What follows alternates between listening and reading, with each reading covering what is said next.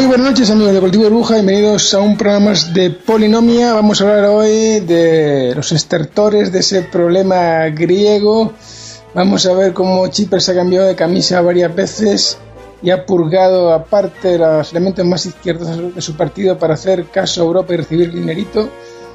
Y vamos a seguir después hablando de España, de ese movimiento de confluencia, la esperanza blanca parece ser de un cambio, de ese cambio que bueno que todos intentamos eh, perseguir para España, para cambiar este, esta politocracia, como ya sabéis, en, un sistema democrático donde realmente el poder esté controlado y los, eh, las voces, los intereses del pueblo sean escuchados. Bueno, para hablar de estos dos bloques de temas importantes, como no, como siempre, tenemos con nosotros a Isidro. Muy buenas noches, Isidro Fuente, desde Tenerife, como siempre.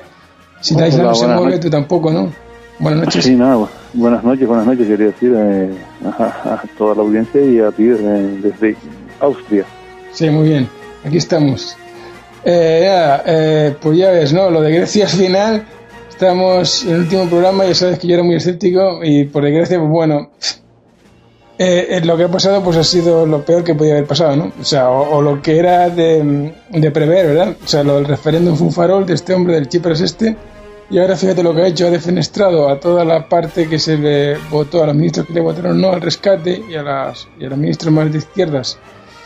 Eh, a por presión de europea los ha sustituido ahora por corderitos, mm, vamos a decir así, entre comillas, neoliberales que van a, ejecutar las reformas que les exigen desde, desde Bruselas para recibir este tercer rescate con dinero de todos los países europeos, entre ellos España, al que a la que le corresponde, le corresponden 10.000 millones de euros.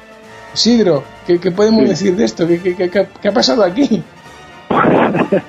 pues lo que ha pasado es que, el globo se ha deshinchado de una manera de una manera estrepitosa. Eh, con el tema del referéndum, a mí, me ha defraudado, sí, pero me, me, ha defraudado a mí como yo creo que a mucha gente porque a mí me eh, Cipras y Varoufakis, digamos el dúo el dúo este que estaba enfrentándose a la troika negociando y tal pues bueno yo yo a mí Cipras me gustaba como orador me gustaba como hablaba y, y, y, su presencia la mirada tal y el tío me parecía que las cosas que decía y no y habla bien es un tío que tiene habla bien y tal qué es lo que ha pasado que ha llegado la hora de la verdad y además de hablar bien un verdadero estadista se ve en estos momentos, ¿no? Si tienes el carácter suficiente para afrontar esta, eh, si te juegas el órdago tienes que ir hasta el final, no puedes lanzar el amago y después quedarte, bueno, ha quedado ya siempre está acabado completamente, ahora mismo está completamente acabado, se ha arrugado como una pasa. El que ha quedado bien en toda esta película para mí es Varoufakis, como claramente. Varoufakis por lo menos tenía un plan B, este no tenía ni plan B ni tenía nada, es que no sabían, eh, se lanzaron ahí a, amagar con dar y después eh, que en el amago ya se vieron las carencias de, claramente de la Unión Europea se, se, se, pudo intuir que el rey iba desnudo estaban nerviosísimos con lo que podía pasar. Si Grecia, Grecia está perdida y ahora más sigue igual de perdida exactamente aceptando todas todas estas medidas que lo único que es es una es, alargar la agonía un tiempo más pero la esto no ha solucionado nada esto sigue exactamente todo igual. Absolutamente igual Sí, bueno, porque no, no, son estadistas. Lo que hay ahí, yo te, yo te lo decía, que a mí este tío no me parecía.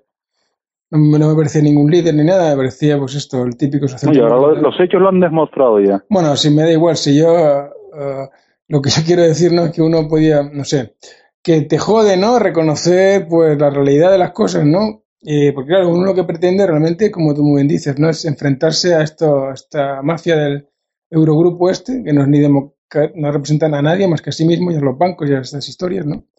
Y lógicamente, eh, que un país les plantase cara, pues era un país les plantase cara y, pues ese ha descubierto toda la falsedad y toda la mafia que son o cómo actúan esta gente y pues eso también ha descubierto para mí lo esencial que el euro es una gran estafa y que realmente hay que revertirlo todo, hay que crear una Europa donde realmente eh, donde, donde, realmente se avance, ¿no? Eh, tener o sea, se, avance de, verdad, es decir, una democratización completa de, todo esto y, por supuesto, una unión fiscal, una unión monetaria real, ¿no? No una cosa pensada para cuatro grandes empresas, para cuatro grandes partidos, para un par de países. Esto es algo inaceptable.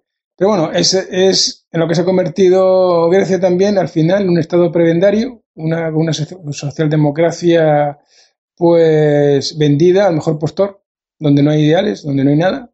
Entonces, claro, si no hay ideales ni nada, ni hay representación del pueblo, ni nada, ni hay lealtad a nada más que al, propio poder, pues tienes personajes, como Chipres, claro, que al final, bueno, se deshacen de todos los que son críticos, bueno, lo mismo que hemos visto en España con el PSOE. Se deshacen de toda esa, gente crítica, esa gente que quiere realmente darle un giro radical a toda esta política falsa, porque política de mentira, porque realmente la Unión Europea es, es, una gran mentira, ¿no? Una gran mentira y una gran estafa. Eh, ¿Cuál es la solución para un país como Grecia eh, para que salga del agujero? Es hundirlo más en él, porque lo que se le da a Grecia es más deudas que no puede pagar, obviamente, ¿no? o sea, ¿cuál, es la solución que se le da a Grecia? Otro rescate para que para que para joderlos más, porque lo que se le piden es que destrocen completamente lo que es la capacidad de compra o la demanda interna de ese país. Y sin demanda interna, un país en crisis no, no sale. ¿Cómo va a salir un país en crisis? ¿Cómo va a exportar si la gente, eh, si a la gente se le dan sueldos de mierda? ¿Cómo va a ser competitiva una economía si realmente el dinero eh, que genera se va para pagar esas deudas? ¿Cómo va a ser competitiva una economía si en vez de invertir el dinero que se le da en nuevos proyectos, lo que hace es invertirlo para, para deprimir más la economía? Porque ahí realmente la solución no es generar proyectos, como decía Varoufakis, que estamos de acuerdo con él, yo estoy de acuerdo, ¿no? lo que exponía es que Grecia necesitaba dinero para generar proyectos empresariales nuevos, que después, bueno, podían ser controlados por gente de fuera, pero lo que decía, no, en vez de invertir, en vez de invertir, no, en vez de darle eh, deuda y deuda más deuda a cambio de condiciones leoninas que lo que hacen es hundir más la economía, con lo cual están siempre en lo mismo, pues él decía, como tú sabes, ¿no? Eh, bueno, pues darle un vuelco a, todo esto y decir, bueno, pues empezar con una Grecia, unos planes económicos como el plan Marshall, ¿no? Directamente, como el plan Marshall, lo, lo poco que hay ahí reconstruirlo. O sea, que la gente, después, evitar que la gente se largue del país, que los cerebros, la gente joven, con talento y con imaginación, se larguen del país, ¿no? Que lo que está pasando, porque se están largando a una velocidad del carajo. Yo no sé si quedará por ahí dentro de unos años griegos jóvenes, ¿no? Todo lo que se dan serán pensionistas con las pensiones recortadas y funcionarios con, pagados con, con, patacones argentinos en versión griega. O sea, no hay, no hay solución. Y entonces, claro, los políticos, como tú muy bien dices, pues se arrugan, los que realmente tienen los cojones y, los, y, el cerebro para plantar cara se van o los echan. Y entonces gana la mafia. No, más que esto. Gana la mafia. Y tú, y tú, y yo, y todos los, españoles a pagar 10 millones de euros. Sí, no, ¿sabes lo que con el problema este dices tú? Que no hay políticos que se enfrenten a la troika realmente. Yo estoy viendo ya, estoy pensando, eh, digo, ¿y quién se puede enfrentar a esta gente? ¿Quién? Porque la pelota, el problema como sigue sin resolverse, alguien tendrá que poner pie en pared y ya estoy viendo, no se sabe quién va a ser, pero ya estoy, porque no veo liderazgo, en Grecia fue un, bluff, no hay liderazgo auténtico, porque se, ya en, el momento la verdad se vive que es un líder, y entonces ¿quién puede, qué líder puede haber en Europa que se les enfrente? Yo ahora mismo solo veo, o no sé si solo, pero además la que estoy viendo que, se, que, que, que, puede enfrentarse a esta gente es la, la, la francesa, Le Pen. Esta yo creo que sí tiene la, la, la, el carácter para decirle no al euro y decirle no a todo esto. Es la única ahora mismo que está. Por eso, la, por eso está clasificada. Por eso, el otro día, leí una entrevista ahí en el país, estos días publicaron una entrevista de ella en el país, donde claro, y entonces le preguntaba que si ustedes son de extrema derecha, que pactan con la extrema derecha y tal. Claro, interesa que esta tía tenga la, etiqueta de extrema derecha para, y bueno, ¿y por qué somos de extrema derecha?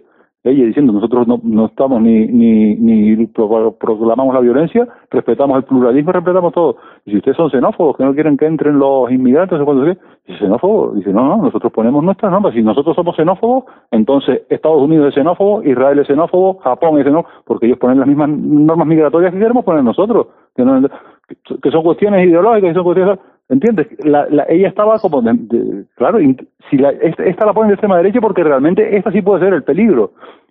O podemos aquí, pero no veo a Pablo Iglesias, vamos, Pablo Iglesias no lo, lo estoy diciendo ahora que hizo bien, sí, pero nada, de, él también, un desastre. Un desastre, un desastre, tío. Van, van, en tal. Entonces tiene que haber, alguien tiene que, que poner, que, que, enfrentarse a esto. No sé si será Le Pen o no sé si será aquí o Movimiento Confluencia, no sé dónde, dónde va a surgir. Parecía que iba a ser Grecia, pero ha sido un bluff. Pero por Cipras, porque estuvieron entre ellos discutiéndolo y perdió la opción Varoufakis y nada, dimitió. Pero había, eh, que tenía el plan B para enfrentarse realmente, que los echen ellos del euro, que, no había protocolo para echarlo. No, no, la pelota pasársela a ellos. Echemos del euro pero nada, este tío nada, se dio, bajó los pantalones de manera descarada. El, el, referéndum debería haber sido sí o no al euro y está fuera. Con todo tu pueblo detrás encima, apoyándote, te puede hacer el referéndum, te apoyan y después te rajas y, y traicionas bueno, porque no hay democracia allí, los, los, los, referéndums no son obligatorios, con lo cual... Ya, pero, pero bueno, es una es una es una derrota y un blues, pero el problema sigue exactamente en el mismo sitio, incluso más agravado, y todavía esto, esto todavía no, no hay que buscar un desenlace. El desenlace no se ha producido y se tendrá que producir de una u otra manera. Y vamos a ver dónde, dónde va a estar, dónde va a, a estallar el polvorín, digamos, o dónde se va a romper la cadena. Por algún lado se tiene que romper.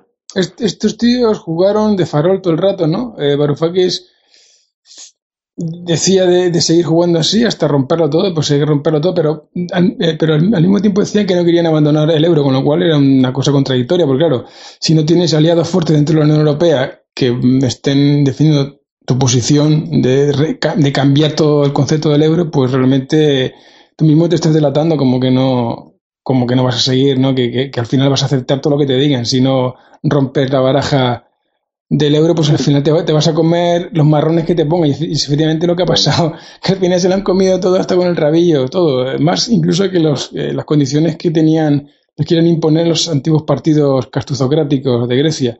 Y aquí, bueno, aquí lo que se revela una vez más, que en este tipo de, mm, de regímenes políticos, porque hay una clase política muy clara que siempre defiende sus intereses de, de poder ya está, y, y, este tío le toca repartir entre, entre su casta política, entre los suyos, entre la coalición que forma, de la que forma parte él y su gobierno, y lógicamente, pues bueno, que ya saben, ¿no? Que si necesitan dinero para, para, para seguir funcionando, ¿no? Y no va a cometer la velocidad, o sea, y no quieren ser héroes, ¿no? Decir, bueno, ni quieren ser innovadores. Ellos, todo lo que sea mantenerse en el poder con dinerito que venga de fuera, pues lo van a aceptar, es lo que se han demostrado para hacer una cosa mayor, como tú dices, necesitarían pues aliarse con, sí, con, por ahora ha sido prematura, pero necesitarían aliarse con un país potente como podría ser Francia, por ejemplo. Si Francia gana una opción anti-euro, pues lógicamente ahí sí que lo tendrían bastante bien. Es que desde que, desde que en algún sitio eso ya, coja fuerza y ya todo el mundo va detrás. Porque estos son pro-euro, es que ese es el problema, que los griegos son pro-euro, es que no son anti-euro. Es que es, ese es el problema que le veo también con el Pablo Iglesias este, pero ¿de qué vais, macho? O sea, es que no se puede ser pero por unas cosas anti-euro y para otras cosas pro-euro, que eso, eso no se come, eso es, eso es como, que, como el que dice, sí, democracia sí, un poco por aquí, pero no por allá. Hombre, la, democracia eso sí o no, no puedes decir un, sistema mixto, dictadura, democracia. Con el euro pasa igual. El euro está mal diseñado y es una cuestión, no es una cuestión de reformarlo, es una cuestión que, que, que está mal diseñado desde el principio, que tú si no tienes una unión monetaria, una unión fiscal, perdón, una unión fiscal, una unión política, desde el principio va a funcionar siempre así, va a funcionar siempre mal, porque lógicamente el país que entre en crisis se va a tener que endeudar. Y un país que se endeuda jamás en la historia, un país ha salido de una crisis económica endeudándose. Nunca, jamás, eso nunca ha pasado. O pasa como la Segunda Guerra Mundial que te dan un plan Marshall y después te dan unos plazos que te cagas para que te recuperes, pero siempre orientado, orientado el país a la reconstrucción económica, no a pagar las deudas, los intereses o lo que sea. No, que la deuda es impagable, ya como dice. No, Entonces, no la van a pagar ni por lo ni por las malas. No se puede pagar de ninguna manera. Estos tíos, estos griegos encima están fuera del mercado, porque nadie quiere invertir un, un euro ahí. Con el drama, de acuerdo, con el drama devaluarían, pero crecerían económicamente. Eso, eso, está demostrado en la historia, ¿no? Cuando se salen de una zona monetaria cara, como pasaría con Grecia, lo que está demostrado en la historia es que al principio, bueno, están ahí unos meses y tal, con depresión económica, bueno, con crisis económica lo pasa mal porque lógicamente tienen que empezar a emitir moneda nueva y esa moneda se va a devaluar inmediatamente sobre el euro, pero una vez arrancan con, la moneda y empiezan a emitir, empiezan a exportar o empiezan lo que sea, ¿no?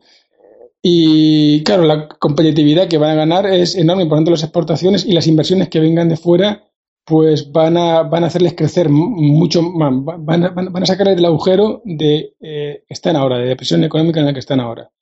Y, y, lógicamente, pues bueno, ahí, ahí sí tendrían una opción clara ¿no? de, de salvarse, ¿no? Es decir, bueno, salimos del euro y tal, apostamos por eso, vamos a perder capacidad. del euro y no pagar la deuda es lo principal. Y no pagar la deuda, claro. Esto no lo pagamos, o sea que, claro, no, no la clara odiosa como hicieron en la auditoría, y entonces ahí sí tienes posibilidades, claro que hay posibilidades, ¿cómo no hay posibilidades? Tiene posibilidades, Estamos ya está fuera, yo me salgo de aquí, toma por culo, fuera, esto yo no tengo ningún sentido porque mientras siga dentro del euro, mi economía va a estar, o sea, voy a endeudarme, o sea, el, el, el, el euro ahora significa endeudarme, es excavar más mi propio agujero, como tú me decías al principio. No soberanía.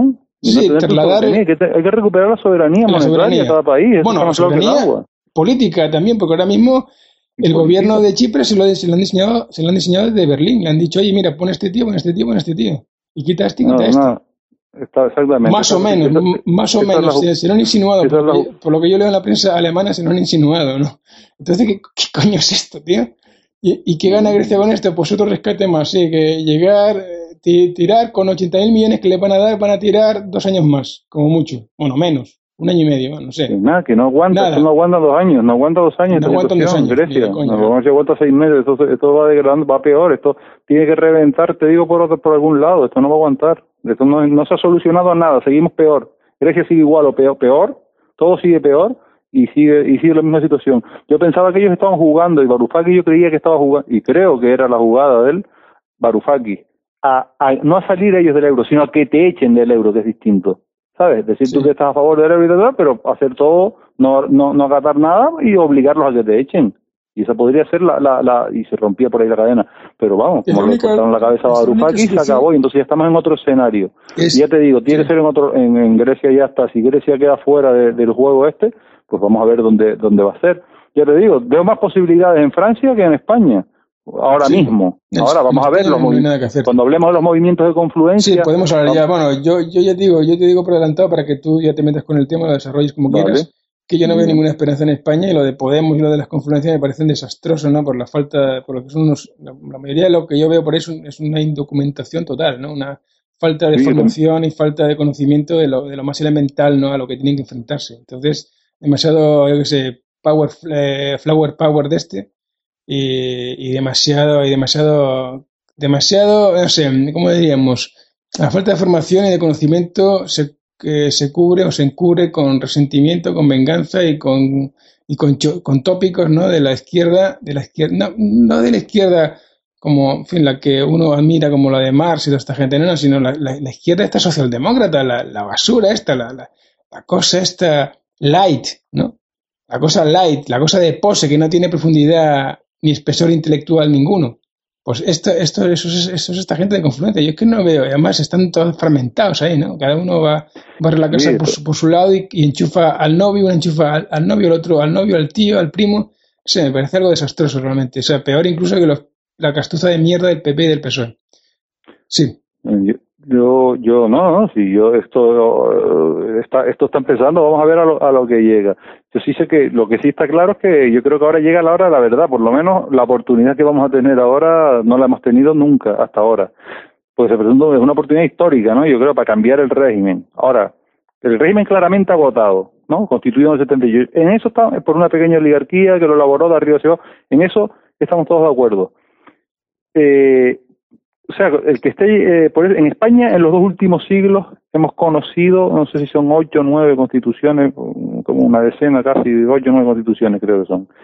Mientras que en Estados Unidos llevan dos siglos con la misma, ¿no? Ocurría de ellas, sí. Sí, bien.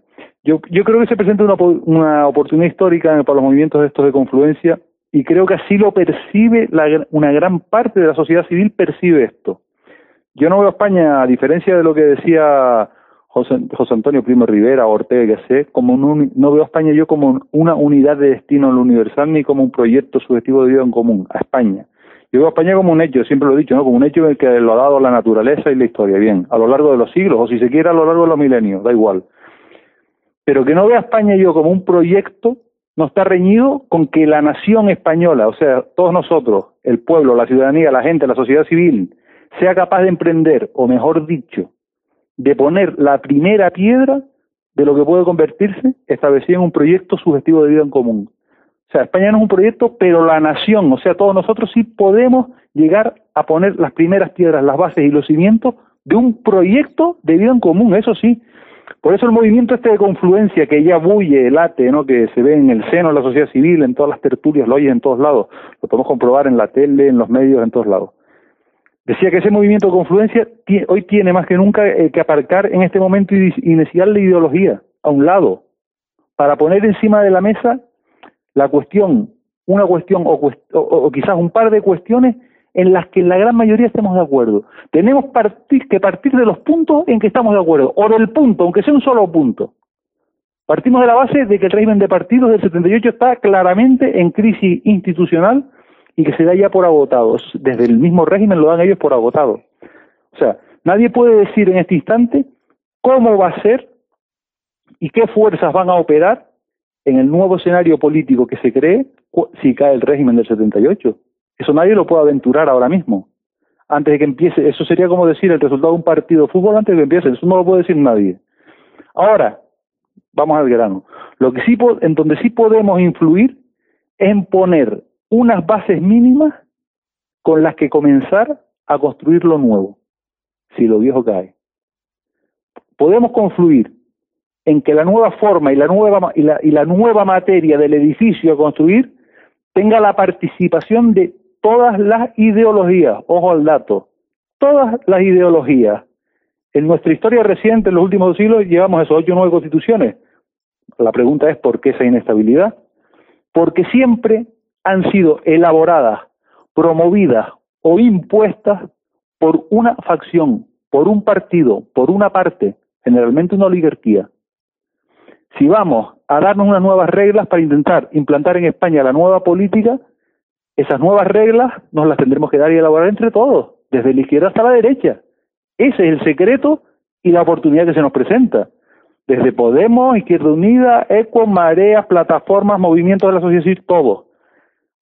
No solo, hay no solo que tender la mano a los demás, sino hacer un llamamiento a la gente que ha estado, ha estado o está en la derecha. Yo para mí la clave es a la gente que incabotado al PP y hoy están desencantados. Por ejemplo, la gente de Vox, estos que se han ido y que no tienen representación y quieren cambiar, pero también quieren cambiar las reglas. Eso no quiere decir que ya vamos a ir todos juntos para siempre y que ya no habrá diferencias entre nosotros, no. Yo no estoy hablando de eso, yo no soy tan ingenuo. Lo que planteo es que hoy podemos ponernos de acuerdo en el punto de partida, no en el de llegada, pero sí en el de partida. El de llegada lo debemos dejar abierto y la libertad es la que lo tiene que construir. En libertad veremos a dónde llegamos. Pero el punto de partida sí lo podemos poner ya, en las próximas elecciones. El gran movimiento de confluencia tiene la oportunidad, si, si esto va a buen término, de asustar el golpe final al régimen de partidos, por supuesto. Pero para eso hay que lograr la mayoría absoluta en las elecciones generales a final de año. Hay que conquistar el poder y desplazar a los viejos partidos.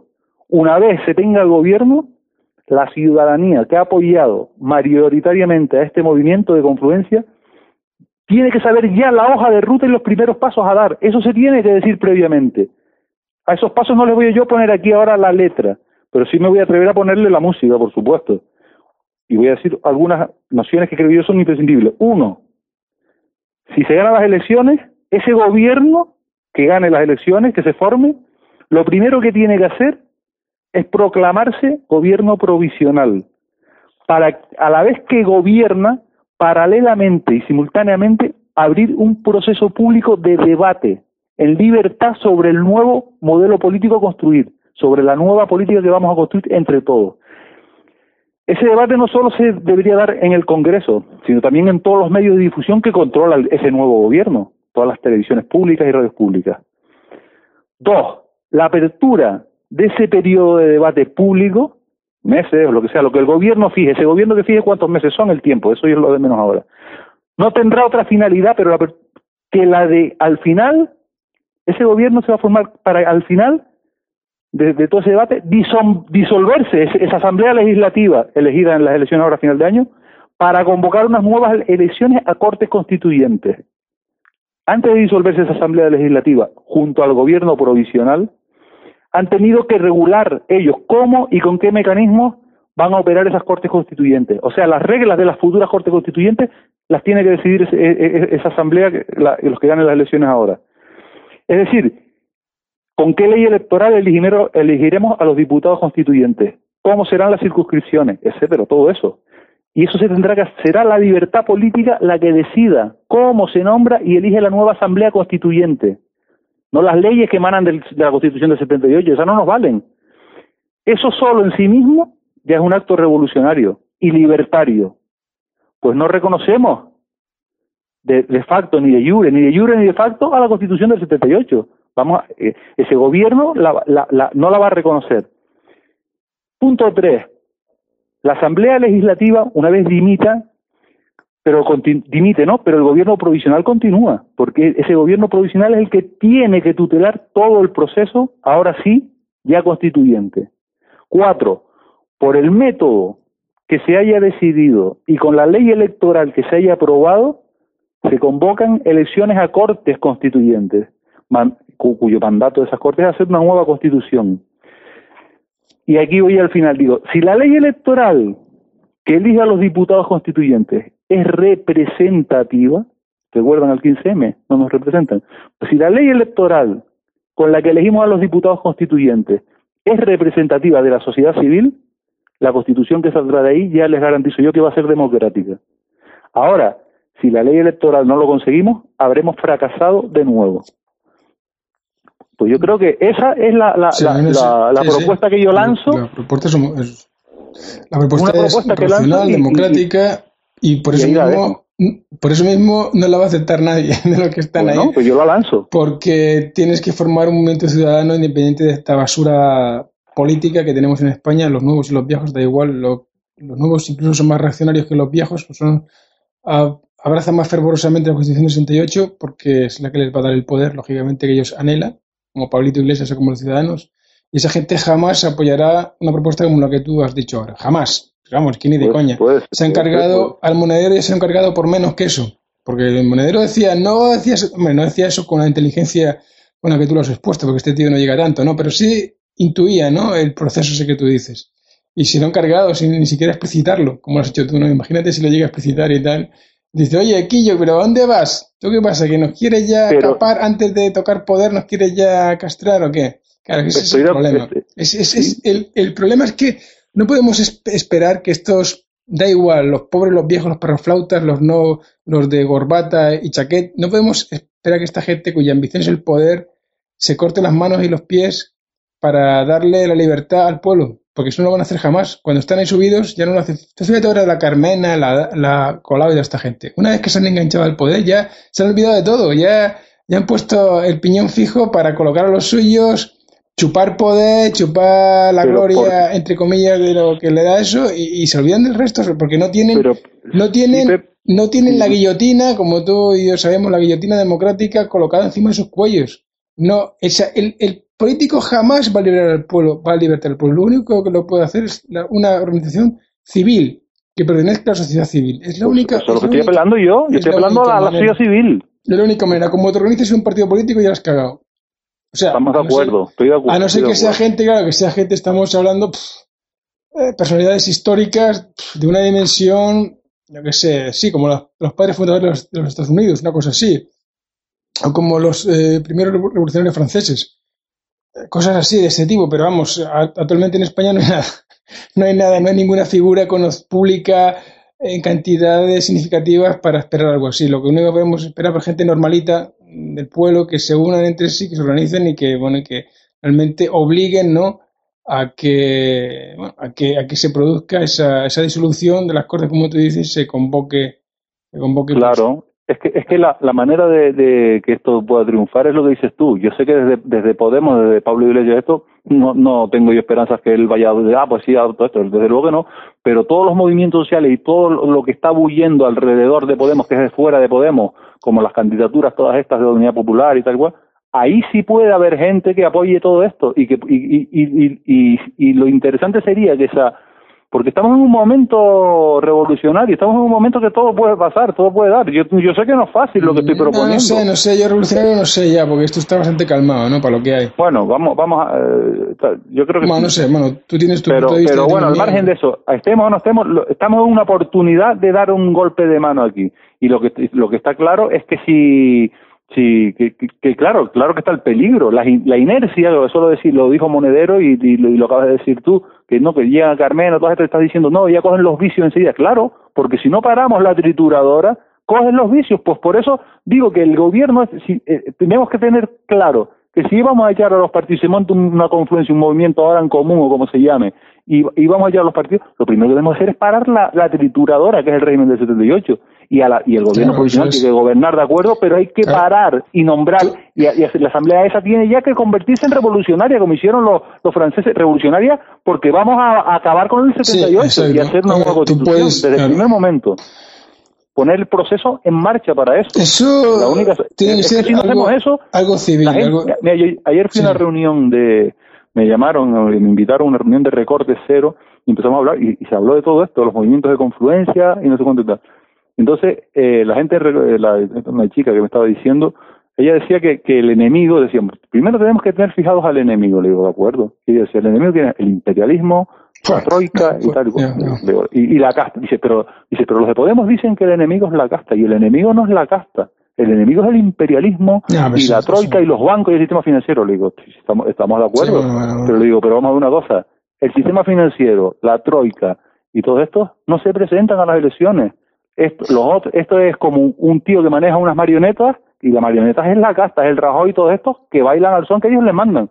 Nosotros solo podemos as- aspirar a quitar a las marionetas, poner nosotros y cortar los hilos. Sí, Y ya, claro, ya atacaremos es. a ese sistema, pero después, es, pero claro, no, no, no dice, no, el imperialismo, no, si no nos No, ponemos de acuerdo en esto, pues lo único es presentar las elecciones, es un poder, quitarles el poder, el poder que ellos tienen, aunque no son ellos los que mandan, ya eso lo sabemos, pero no importa, eso ya es, de- esa es la segunda batalla. Bueno, que, que, que, que la cuestión no es la deuda cero ni nada de esto, la cuestión es que el poder, es, es eh, las reglas de juego, las reglas del poder que hay en España, esa, esa es la cuestión.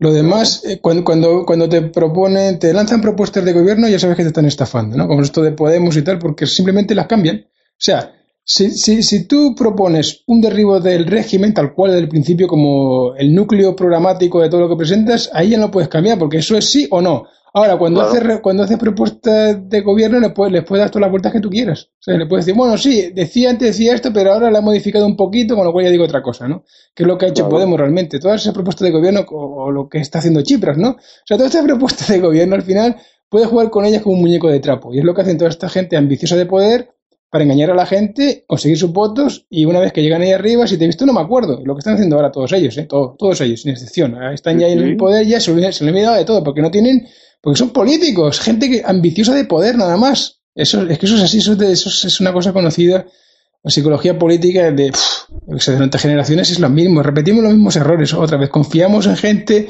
les damos el poder, no les ponemos ningún control y después te dan por el culo. Y la gente se sorprende, ¿no? Es una cosa, nunca, bueno, eh, me- eh, esto, esto, esto sí que me asombra, o sea, lo que me causa asombro no es la contumacia, contumacia de los ambiciosos de poder que son los políticos que siempre hacen lo mismo, que siempre le engañan de la misma man- manera, sino la ingenuidad de la gente que una y otra vez sigue cayendo en la misma trampa con esta gente, ¿no, hombre? Sospecha del poder, ese es el principio que tenemos que tener claro. Sospecha permanente del poder. Un sistema político que no se, no se basa en sospecha o en desconfianza, en sospecha permanente del poder, está condenado al fracaso. Completamente, a ser una dictadura. Sí, sí, estamos de O acuerdo. sea, ¿no? eh, los políticos son nuestros enemigos. Vamos a decirlo así. hombre. Totalmente, ahora mismo totalmente. Enemigos de los que hay que No, sospechar continuamente. Se les da un voto de se les da una carta de representación, pero esa carta se les puede quitar. Y hay que estar encima de ellos siempre, porque si no, ya ves lo que, lo que hacen esta, la Carmena, la da Colau, toda esta gente que entran ahí, triunfadoras, populistas, y al final el portazo y venga, uno más de la casta. O sea, esto es. Claro, esto porque es- esta gente juega con fuego, el fuego que no juega. Porque si tú entras y te pones a jugar con sus reglas, ya has perdido. Has te, te claro, vas a contaminar, te vas a contaminar más pronto que tarde. Entonces, pues Encima- por eso hay que entrar peor, y- nada más peor, entrar, peor. decir, las reglas las vamos a cambiar, vamos a hacer otras. Y entonces sí tenemos una Ahí sí.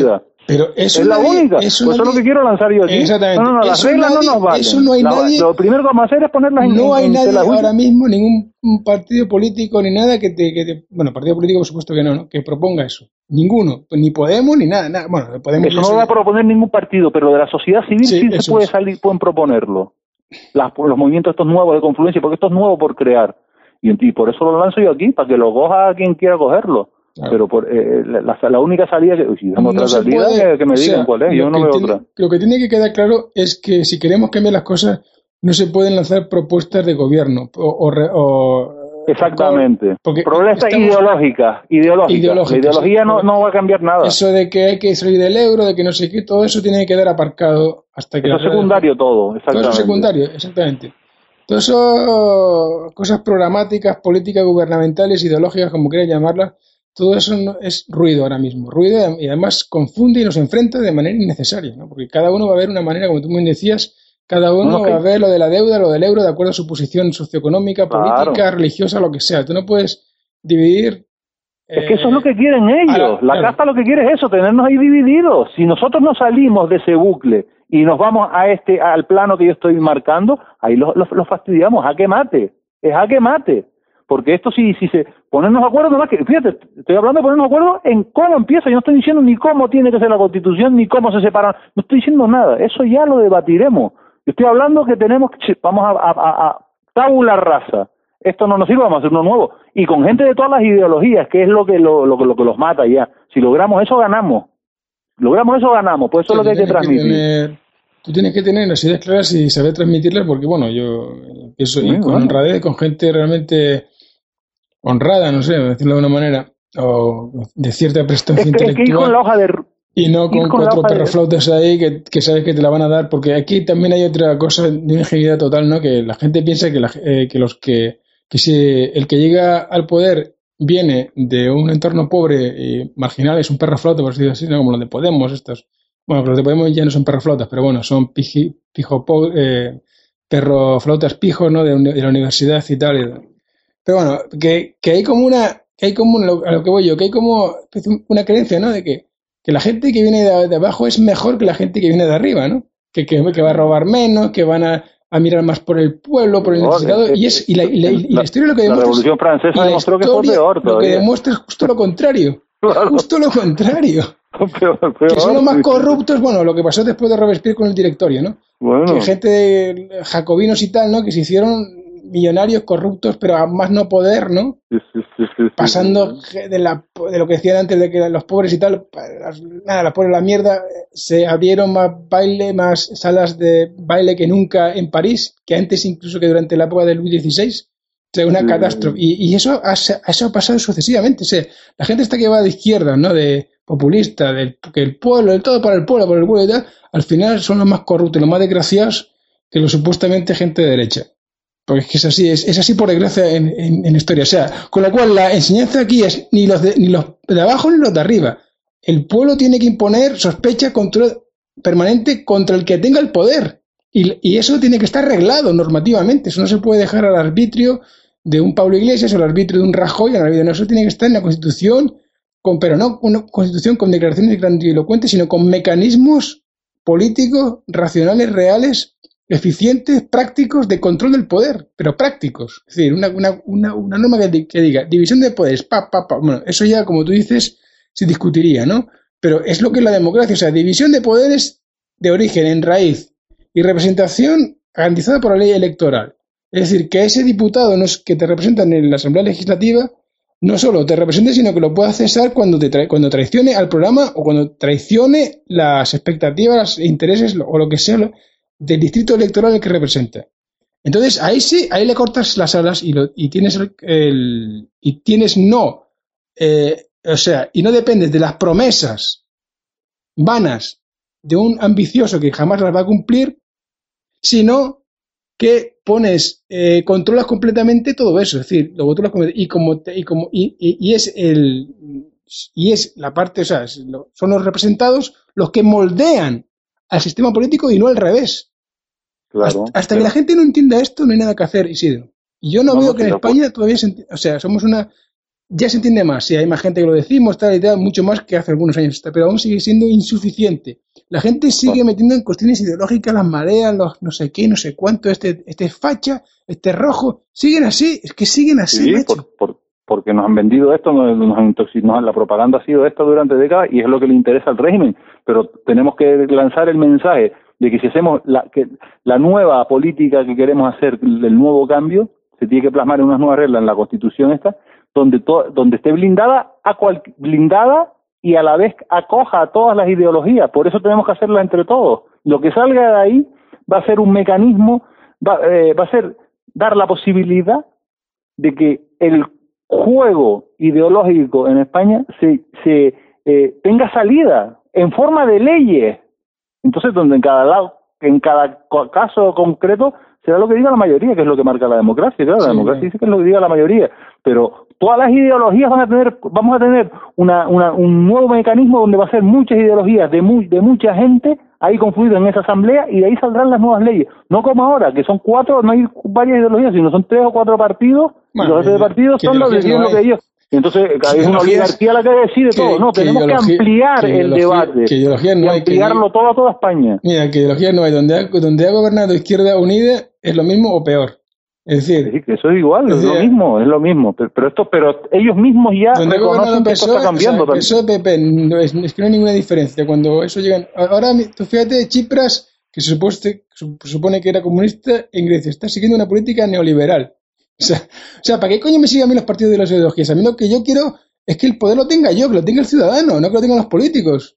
Claro, a mí qué me coño me importa que sea el Partido Comunista en derecha y si todos hacen lo mismo al final. Si no hay control sobre su poder, van a hacer lo mismo, que es que obedecer al amo oligárquico, económico, banquero. Eh, banquero. Eso es lo que van a hacer. Si, si, si, si nosotros no tenemos el control del poder de estos tíos, estos tíos, sean comunistas, sean lo que sean, les van a vender su poder, les van a al mejor postor banquero, al mejor postor financiero, al mejor postor de gran em, de multinacional. Y, tú fíjate, lo hacen tanto, eh, lo hacen en todos lados. En Grecia los comunistas. Aquí en España, Izquierda Unida pactando con el PP en Extremadura o en, y en donde haga falta. Es que es un... Y después dicen que no, que eso está bien, ¿no? Que eso está bien porque es la, prioridad política. Que es que, claro, que lo otro, lo que tú dices, la mayoría, pues claro, eso es antidemocrático. Ellos dicen que la mayoría, o sea, que, que, que haya bipartidismo, que es la consecuencia lógica de la mayoría, ¿no? Porque lógicamente, o sea, eh, todas esas opciones van a desaparecer y, se va a quedar una única opción o dos, lógicamente, ¿no? Eh, bueno, pues eso dice, claro, los partidos minoritarios dicen que eso es antidemocrático porque no están ellos, ¿no? En el pastel, ¿no? Coño, pero si no te han votado, tío, si, si tú te has quedado en minoría, ¿cómo, ¿cómo pretendes, ¿no? Que si nadie te ha votado, ¿eh? tengas tú una cuota del poder, que es algo indignante, ¿no? Pero aquí, aquí en España ese, esa locura se acepta universalmente. Es que yo no lo veo en los espacios públicos de, grandes masas, de esto, de, grandes medios, ¿no? Que llegan a las masas y tal, que se ponga en cuestión eso, ¿no? Que esa locura, ¿no? Del sistema proporcional donde todo el mundo tiene que tener una cuota del poder. Por cojones. Y si no es así, pues el sistema es antidemocrático, dicen ellos.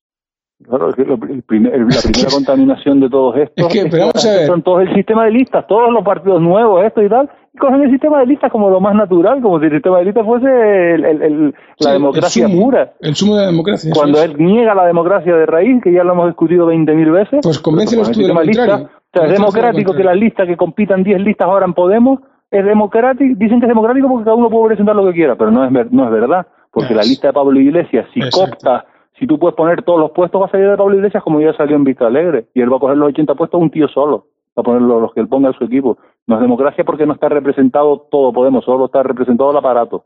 Hombre, claro, pero es eso es porque, es un partido político. No es claro, es un partido. Es que el fin y los medios, ya lo hemos dicho otras veces también, tiene que ser homogéneo. Si tú persigues la democracia, los medios tienen que ser democráticos. Y lo que tú haces, Pablo Iglesias, y lo que hacen en esas listas, no es democrático. Hacer una lista, aunque la, los revistas de, libertad que otros presenten otras listas, porque ya el sistema de listas es lo que no es democrático, es que ya no parto de que no sea democrático que tú invites a otros, así si hay libertad, donde no hay libertad es en la lista, porque el que hace la lista lo impone todo, eso es lo que no es democrático. ya no es democrático, antes de la votación no es democrático, no por la votación, es lo que quiero decir. Además confunden aposta la democracia interna con la externa, ¿no? La democracia interna con la externa, se confunden aposta lo que los militantes decidan ahí con la democracia que tiene que presidir eh, el control del poder a nivel nacional, a nivel fuera del partido, entre, entre, entre poderes y de los representados con los representantes. Confunden eso con la dinámica interna y privada dentro de un partido, ¿no? Y, mm. e inundan toda, todos los medios de información, todos los, medios de comunicación con ese falso debate. Es decir, bueno, aquí estamos debatiendo sobre democracia, democracia interna, sí, porque esto, esto es lo más importante, lo otro es, es secundario la democracia empieza por dentro de un partido. Si no hay democracia dentro de un partido, no hay democracia. No, pues eso no es así. O sea, es que no tiene nada que ver una cosa con la otra. Y dentro, por, y, es que además la dinámica de un partido político es que no haya democracia interna. o sea, cuando se plantean listas, eh, o sea, cuando se plantean estas elecciones, que por cierto los ciudadanos ya lo han descartado, o sea, fíjate, le, impusieron como condición a las cifuentes que hiciese democracia, eh, elección interna, democracia interna y tal igual, ¿no? A las, a las cifuentes para apoyarla y resulta que después, a los al cabo de unos pocos días son, ha sido el propio Rivera el que ha dicho, mira, eso de, eso de las elecciones internas para candidatos tales es una chorrada, ¿no? Porque claro, cuando hay alguna facción que te, la, que te puede poner en peligro tu liderazgo, el de Rivera en este caso, pues enseguida lo castran, lo, lo capan. En tanto en cuanto sea la directiva, la cúpula, la que pueda eh, eh, confeccionar la lista de candidatos que se presenten a esas elecciones internas de puta madre, ¿no? Que es lo que hacen todos, claro. Y después presumen de democracia interna cuando eso es una estafa, es una tomadura de pelo, porque son ellos mismos los que confeccionan la lista de candidatos a presentarse como candidatos internos de ese partido. O sea, con lo cual, eh, en fin, a, mí esto... aceptar el sistema de listas ya es, ser, es lo que salga de ahí es antidemocrático. Desde que tú utilices las listas para votar, se jodió, pues es antidemocrático. porque ellos ni saben cuál es el origen del sistema de listas, no saben dónde se puso por primera vez. Con politólogos que son, yo estoy seguro que no saben el origen. No, no, no, no, tienen ni idea. saben dónde se utilizó por primera vez en Europa, pero no saben de dónde viene, ni quién lo inventó, ni quién lo diseñó por primera vez, ni para qué. porque es un no lo saben. Es un invento después de la Segunda Guerra Mundial. Esto surge después de una guerra mundial. ¿Cómo? Perdona. no, no, que, que, todo, que todo esto es la partidocracia, que al final el sistema de listas es la base de la partidocracia. Sí, claro, el sistema de las oligarquías, el que quieren todas las oligarquías. Y la ¿eh? partidocracia surge, la partidocracia europea actual surge de la posguerra, después de la Segunda Guerra Mundial. Sí, sí, no, en toda Europa desde luego, y eso lo ha explicado Trevijano 20 Sí, eso lo ha explicado muy Trevijano. Y, no, tengo nada que añadir, más, más, más explicado que, eso no puede estar. Y está en la historia. Estos tíos pues toman para España el fracaso de la partitocracia mm, europea, ¿no? La toman para España como un modelo, bueno, incluso con más, no sé, con más celo, más, más partitocracia, ¿no? De lo que ya es en Alemania o en Italia. Todavía más partitocracia. Ale, toma más.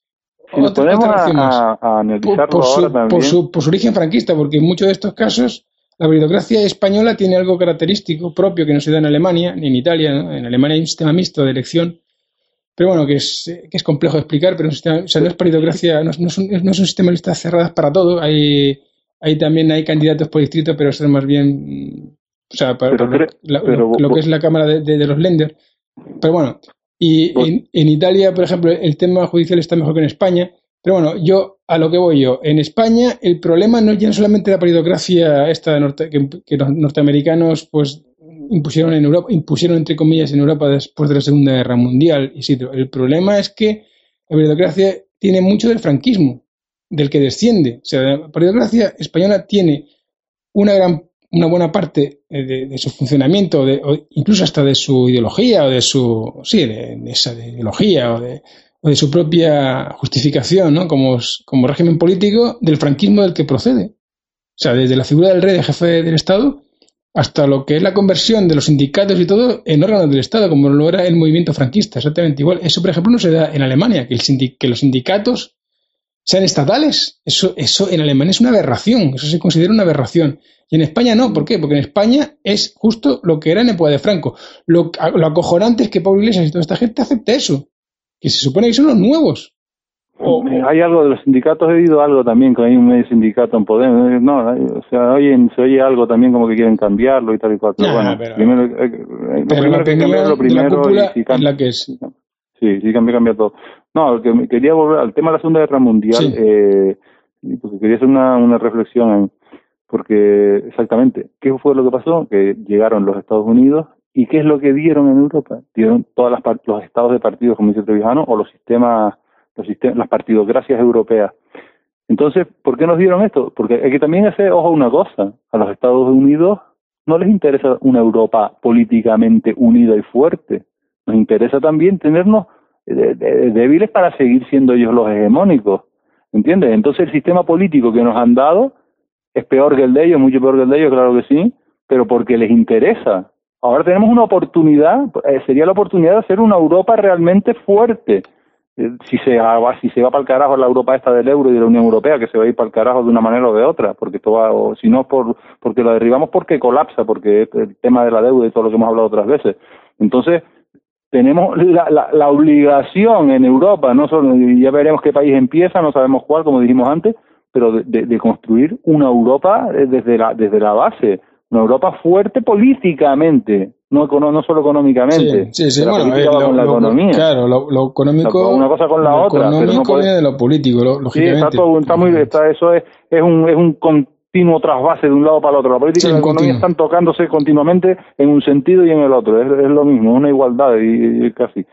Entonces, por eso es importante que el movimiento ese de confluencia que, que, que, vamos a hacer, si vamos a hacer una nueva política, eh, lo que sería para mí importante no es que se pusiese a hablar el, el, el no, que a mí no, que no sepamos lo que que sepamos lo que van a hacer en, en sanidad, en educación, no, eso me No interesa. interesa para nada. Eso no me interesa. Lo que me interesa es lo que van a hacer con la Constitución y cómo va a constituir el nuevo sistema.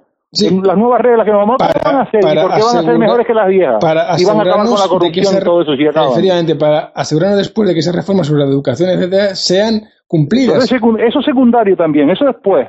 Pero lo primero que No, es cómo va secundario. después a hacer No, no, lo, lo que te quiero decir, Isidro, es que para garantizar que después en el juego político las promesas se cumplan, tienes que asegurar que las reglas sean eficientes y sean Claro. eficaces, porque si no, y te- estable. te- porque te si dan- hacemos bien la, es que si hacemos bien la Constitución, no tendremos ya que hacer nueve más en dos siglos. Y eso nos va a valer para, para siglos. Que es lo que ha Sí, pasado. bueno, como- con Estados Unidos. Unidos. tiene bien hecha la Constitución. La las sí. bases, por lo menos, la bases. tienen bien hecha. y Por eso tienen una. Han hecho un par de unas cuantas enmiendas nada más que le han que- puesto en, el que- en dos siglos. Pero la Constitución es la misma desde, que Estados 1700. Unidos sea una potencia económica de primer nivel, no es porque tengan un ejército, que, lo- que también, ¿no? o no es porque tengan un gobierno fetén, que, que, no lo tiene, sino es porque la sociedad civil es- es- se distingue clarísimamente de la sociedad política que tienen ahí. Se distingue Sí, clarísimamente. O sea, tú, tú- tú distingues sociedad civil y la sociedad política, eso está claro. Ahí las empresas van por su lado, aunque sí, aunque después hay cosas como la NSA y tal, pero bueno, sus fundadores y tal no tienen nada que ver con ningún partido político, ¿vale? Es que eso es lo que voy yo. No, no han recibido dinero de un partido político para fundar Google o, o Facebook o incluso hasta Microsoft.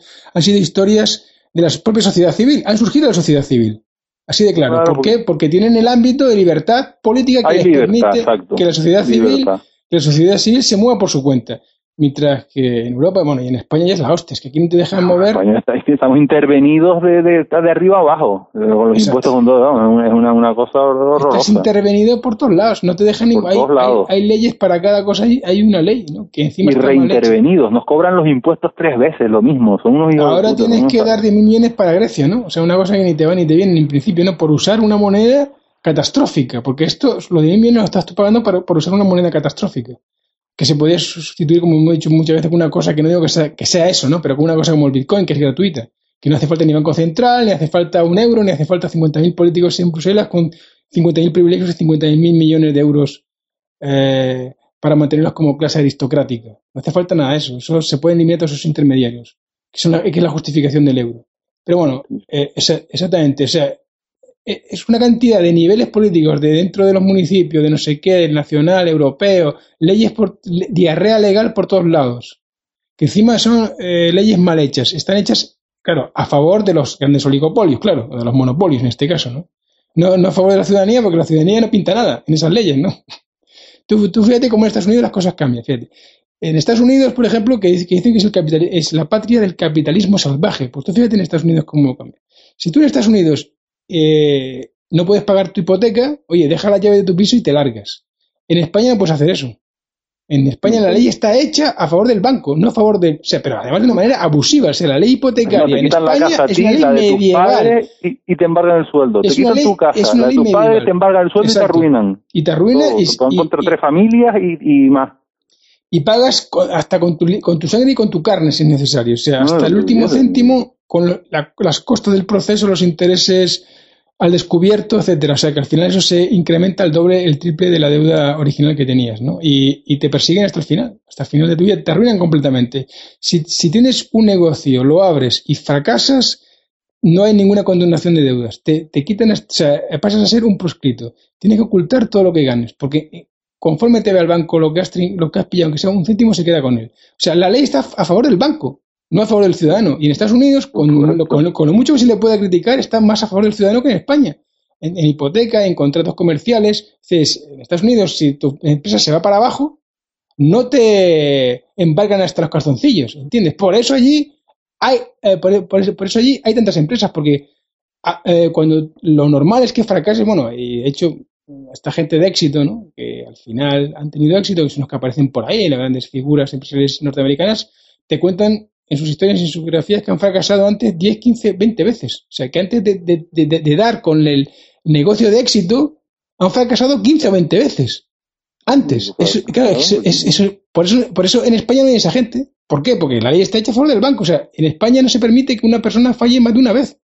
En una empresa, o dos veces o tres, porque, bueno. No está hecha a favor del banco, está hecha por el banco. Está hecha por el banco, exacto, exacto, que, que es lo que le pasa. ¿Por, qué? ¿Por qué? Porque los diputados van en listas, o sea, los diputados no están votados por la gente, por un distrito de gente que les conoce la cara y los apellidos y que se la pueden partir y que además tiene que estar en su distrito, viviendo allí y, resolviendo los problemas día a día de la gente de su distrito, no, sino que es un diputado que es como un deus ex machina, lo puesto, que no lo conoce nadie, solamente lo conoce el jefecillo.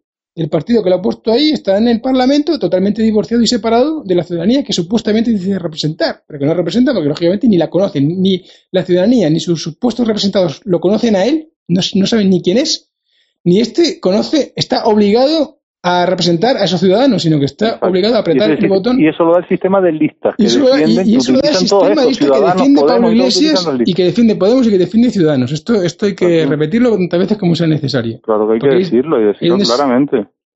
Exactamente. Entonces, lógicamente, claro, eh, no, no se puede, o sea, económicamente seremos y seguiremos siendo un desastre mientras tengamos esta partitocracia encima. Es que no hay otra. Y Grecia igual, y, todo y Europa igual. Sí, igual, exactamente. Europa está Pero en algún lado de Europa tiene que. Y, si, no son los si en Francia, pues tendremos nosotros. Yo solo veo Francia, nosotros es lo más que, veo yo. Sí, Francia, porque tiene más un, sistema más parecido a una democracia, aunque tiene muchos, muchos, muchos fallos. También tiene partidos políticos ahí, son, son estatales, son financiados por el Estado no hay separación entre el Ejecutivo y el Parlamento, o sea, no hay, no hay una separación clara entre, bueno, entre lo que sería el, Ejecutivo y el Legislativo, etcétera, ¿no? Pero aún así, bueno, eligen a su presidente en elecciones separadas, sus representantes de la Asamblea Nacional y la Asamblea Legislativa son elegidos por distritos, por doble vuelta, o sea, que eso lo tiene mejor y por lo tanto es el único país de Europa donde sí podría, como tú dices, sí hay esperanzas por eso mismo de que al tener una sociedad civil algo más fuerte que el resto de los países europeos, esta sí se pueda organizar de una manera que... No, y, y, que si le, si le tengan a las elecciones, a esta sí lo veo yo con lo que tiene que tener para enfrentarse a la Troika. Esta sí se enfrenta a la Troika de verdad. Esta no es como Cipras, esta no es habla, habla y después arruga. Esta, si, si gana, si coge el poder allí, yo creo que se enfrenta a los bancos y al sistema financiero. que ven, lo que pasa es que esta tía jamás alcanzará una mayoría absoluta. Bueno, eso, eso lo por, mucho, por, mucho, por muchos son, siempre serán partidillos no, es el primer partido en Francia en las encuestas, creo, ¿eh? ya, pero después, después te pegan unos bajones del carajo, ¿sabes? No, sé, no sé. No sé, yo, si nada, pero yo no quiero Le Pen ni nada, lo tenemos que hacer nosotros aquí. No, no. Lo tenemos que hacer nosotros aquí, el movimiento Confluencia. Yo ahora mismo en Europa no veo nada, nada de esto. Yo, yo también ahora mismo. Yo lo que veo, yo lo único que veo, soy sincero, Isidro, es la, eh, la única esperanza que tengo es que la propia lógica de la ilógica del euro acabe con todo. O sea, que, no haga falta ninguna confluencia social ni movimiento revolucionario. Sí, que, muera por implosión. Una sí, sí, que muera. Que el euro se vaya a tomar por culo por sí mismo. Lo que pasa, claro. Que no, que se va a ir, eso seguro. Eso, yo no tengo ninguna duda. Lo que no sé se va a llevar millones de vidas por delante, por desgracia. Esto, esto va a terminar en una guerra. Eso yo lo tengo, eso yo, lo tengo claro, que va a terminar en una guerra. no lo tengo yo tan claro. Yo lo, una guerra o, o, o, en el hambre de, de millones de personas. Eso sí puede Porque es una cosa antieconómica completa. Antieconómica me refiero que va en contra pues, del bienestar de la gente y de la formación de riqueza, que es al final lo que hace que un país y una sociedad sea próspera, que no pase hambre y que no tenga necesidades. Y yo lo que veo es que el euro como una gran máquina de crear, de crear pobres. Por lo menos en Grecia lo estamos viendo y en España también.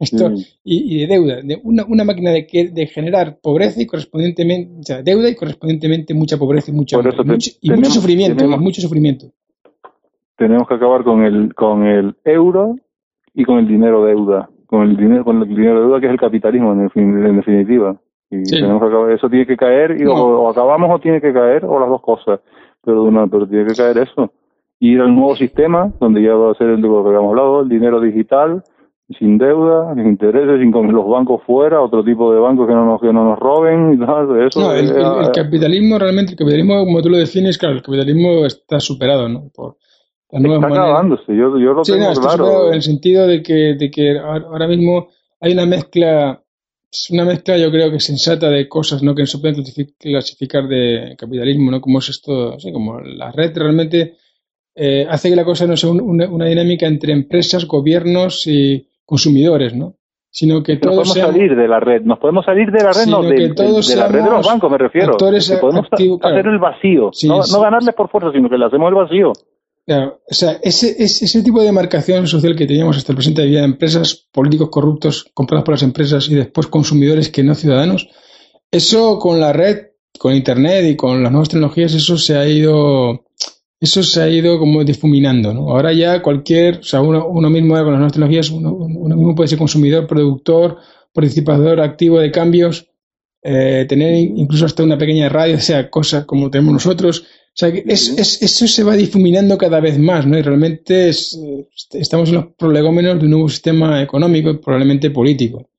que, aún, que aún no, que aún no, vemos en la realidad, ¿eh? Pero aún no nace, está, está en el parto pero no, no termina de parir parto, pero las posibilidades de, o sea, ya las posibilidades de evitar intermediarios y de generar propios, nuestra propia producción tecnológica y producción ideológica los tenemos mejor que nunca. O sea, jamás, porque claro, hasta el momento la concentración del poder ideológico estaba en los grandes medios de comunicación, la concentración del poder económico en las grandes empresas, pero ahora mismo lo ves tú en, Internet, hay muchos grupos de gente que producen cosas independientemente de grandes empresas, ¿no? Y que les va bien, se asocian entre sí de una manera, digamos, sí, grupos y tal, de profesionales distintos, se asocian entre sí. me, acabas de dar una idea. Y, son independientes de empresas, se buscan trabajos, intercambian cosas, como esto, la economía colaborativa, independientemente de las grandes empresas, independientemente, independientemente las grandes empresas clásicas, independientemente de los partidos políticos, de los gobiernos, etcétera. Sí, ¿y qué vas a decir, perdona? Sí, no, que, por lo que estás diciendo tú de Internet, que eso, Internet evita intermediarios, no quita intermediarios y pone, nos pone en, eh, al consumidor y al productor en, eh, nos, comunicamos de manera directa, ¿no? Sí. Pues entonces, en el tema político es lo mismo. Es que es, que es eso, a lo que vamos. Nos vamos a, a quitar un intermediario, que son los partidos, y vamos a ponernos ya directamente con el representante en comunicación directa. Eso es lo que eso es lo que se está gestando y lo que, lo que hay que cambiar. Claro, claro. ¿Entiendes? El partido político es, intermediario. quitar al intermediario, que es el partido político, que es el que intermedia y nos jode, y, no, y, no, y nos cobra lo que, lo que no está escrito. Y entonces vamos a hacer el nuevo sistema político, tiene que ser nosotros y nuestro representante, y, nuestro representante directamente comunicado con nosotros, fuera del intermediario del partido. Intermediario Eso es lo que hay que. Es un intermediario sin contrato. O sea, es un, claro, intermediario sin contrato. Pues, pues, Internet va a acabar con el, intermediario político. Eso es lo que se está gestando, la crisis que vivimos, y yo creo que esa es la, la, salida que tenemos que no, darle. No, lo del euro no tiene una salida que. O sea, lo, lo del euro para España ya es lo mismo que para Grecia, deuda y más deuda, o sea, no es otra cosa. O sea, aquí no hay... Nosotros, mira, el, Grecia es un espejo para nosotros. No, sí, sí, Grecia es un espejo y, nosotros seguimos el mismo camino. Y de hecho, el otro día, no sé si escuchaste al Rajoy confundiendo la deuda española con la griega. Sí, sí, fue, todo, fue, todo un, fue, todo un, número, o sea, fue todo un número el tío este, ¿no? O sea, no se podía hacer peor. O sea, cuando dice, bueno, es que España, claro, si España tuviese la deuda que tiene Grecia, imagínense, sería el equivalente a 900.000 millones de euros. Y resulta que España tiene más de un billón ¿no? de euros de deuda pública, ¿no? superando lo que decía Rajoy. ¿no? O sea, con lo cual. es que lo ves cuando miente. En la, no hace falta que, ni que oigas lo que dice, ni que, para cogerle las mentiras. Se pone, entonces le pregunta a los periodistas, empieza el tío a hablar, y cada vez que le haga una mentira, le sale un tío en el ojo derecho, el ojo hace un rollo en el ojo, ra, ra, y se le, un tic que no puede controlar. y, otra vez, y otra vez, y otra vez. Cada vez que dice una que, que mete una, una tal, y, y, se, le ve, que ya lo ves que es un mentiroso sin, sin, sin, al margen de lo que diga. Ah, sí, no hay, no hay, o sea, eh, España no tiene solución, bueno, esta, esta clase de politicastros cada vez más degenerados como el Rajoy este, no, y es la hostia, ¿no? O sea, no tiene solución dentro, dentro de este euro, de este euro. Yo no digo que no hay, sea posible una moneda común, pero bueno, que yo no soy partidario de una moneda común, que yo creo que, que las monedas como instrumentos deberían ser como una herramienta, que no debería haber una, una, moneda común para todos, que, que, cada uno elija la moneda de acuerdo a su sector y tal, que le, que le convenga más. O sea, no, no, tenemos por qué regirnos todos por una moneda. Una moneda X será más efectiva como intercambio si estás intercambiando, no sé, un tipo de producto especial y otra moneda X será más efectiva para otro tipo de mercado. No tiene por qué ser la misma moneda y encima decidida por un banco central y por unos políticos, ¿no? Que es una cosa totalmente... Bueno, que esto en unos años nos parecerá algo, algo de locos, ¿no? Nos parecerá una locura. Mira como nos parece hoy los planes quinquenales de la Unión Soviética, ¿no? Nos parecerá algo parecido, ¿no? Decir, bueno, pero esta gente, ¿no? Podía, podía planificar la economía con una moneda de, países tan diferentes, ¿no? de culturas y de todo tan diferentes como, como otros países que eran Europa, ¿no? Y, encima expandirlo hacia el este, ¿no? Una, una, locura auténtica, ¿verdad? Como nos parece lo de Rusia, los planes quinquenales, ¿no? Que distribuían la producción entre un país le daban, si hacían una bicicleta, por un ejemplo, ¿no? A un país le daban una rueda, a otro país le daban el manillar, a otro país le daban el cuadro, ¿no? Para hacerlos dependientes entre sí, ¿verdad? Al final aquello era un desastre, ¿verdad? Aquí hay un desastre, obviamente, y esto es lo que es el euro, es un desastre completamente. hay más. O sea, pero e, esto no se ve aún, Isidro, todavía no, se ve. no, se, ve y, el Pablemo y los ciudadanos, pues encantados del euro, o sea, de puta madre, ¿no? Aunque es una contradicción, apoyan a Chipre, después se dan. O sea, es, un. Sí, no, al, viento que más caliente, se van como una veleta, pues dicen una cosa y al día siguiente sí, no tienen ni idea, no tienen ni idea. O sea, es gente sin más idea que la del poder, o sea, no, no tienen. Cambian el discurso completamente o se hacen los locos, ¿no? Como el rejón este, que al principio era muy claro, ahora ya es difuso, una lógica difusa ahí que no se sabe muy bien de qué, cómo habla, parece que eh, ha cogido como una especie de máquina esta de, de, eh, de, lenguaje postmodernista de este, ¿no? Máquina aleatoria donde se mezcla términos que no significan absolutamente nada para justificar por la posición que tienen ahora, que es una posición totalmente mm, esperpéntica. La posición que, que, tienen ahora Podemos, ¿no? De cara es una posición esperpéntica porque eh, tratan de hacerse pasar por, revolucionarios apoyando al régimen. Entonces, claro, cuando les oyes hablar, dices, pero esta gente está como medio loca, ¿no? Está como trastornada, porque ni se, ni se les entiende lo que quieren decir. En fin. Es que no quieren mostrar las cartas abiertamente, entonces ahí está el tema. No, pero es que no tiene nada detrás. hay revolucionarios dentro de Podemos. pero es que no tiene nada detrás pero, es, pero pura también sus fallas y les veo, les veo sus carencias. Por eso no puede ser Podemos solo, la tiene que haber, tiene que venir gente fuera de Podemos y movimiento fuera de Podemos.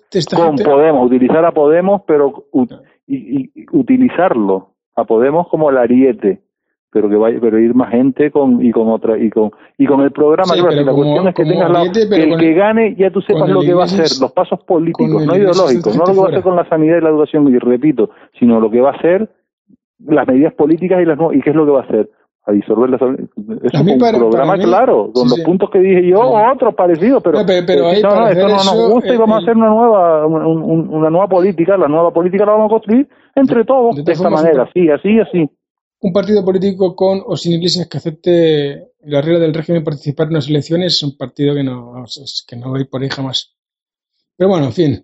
Eh, Isidro, pues nada, llegamos al final del programa ya es tarde. Eh, lo que tienes que decir ahora ya antes de acabar, si quieres añadir algo más. No, no, yo ya lo he dicho prácticamente todo, ¿no? como siempre, esperar que los movimientos estos de confluencia tomen una senda una senda ilusionante para poderles votar, porque ya está que eso, tengo que ver claro que ellos digan qué es lo que van a hacer, las medidas políticas, no ideológicas, que me digan la medida y el programa, la hoja de ruta que tienen para acabar con el régimen y cómo va a ser la, la, la base, el nazi van a ser las piedras en los cimientos para construir el nuevo régimen. No digo que me lo construyan ya, pero me dice cómo vamos a poner las piedras para construirlo entre todos, porque si nos va a servir a todos y para que se establezca tenemos que construirlo entre todas las ideologías, las nuevas normas que nos vamos a dar para la política, para la nueva política del nuevo mundo que viene. Muy bien. Eso es lo que quería decir. Muy bien, y sí, de nuevo, con ese mensaje de optimismo hoy despedimos nuestro programa de Polinomia. Como siempre, en fin, eh, nos parece muy bien todas las críticas y las opiniones que pongáis, mm, constructivas, para mejorar los eh, sugerir temas o mejorar el programa. Ahí donde se cuelgue este. Y bueno, y nada, nos despedimos de vosotros, deseándoos un buen fin de semana y hasta el próximo polinomio. Adiós.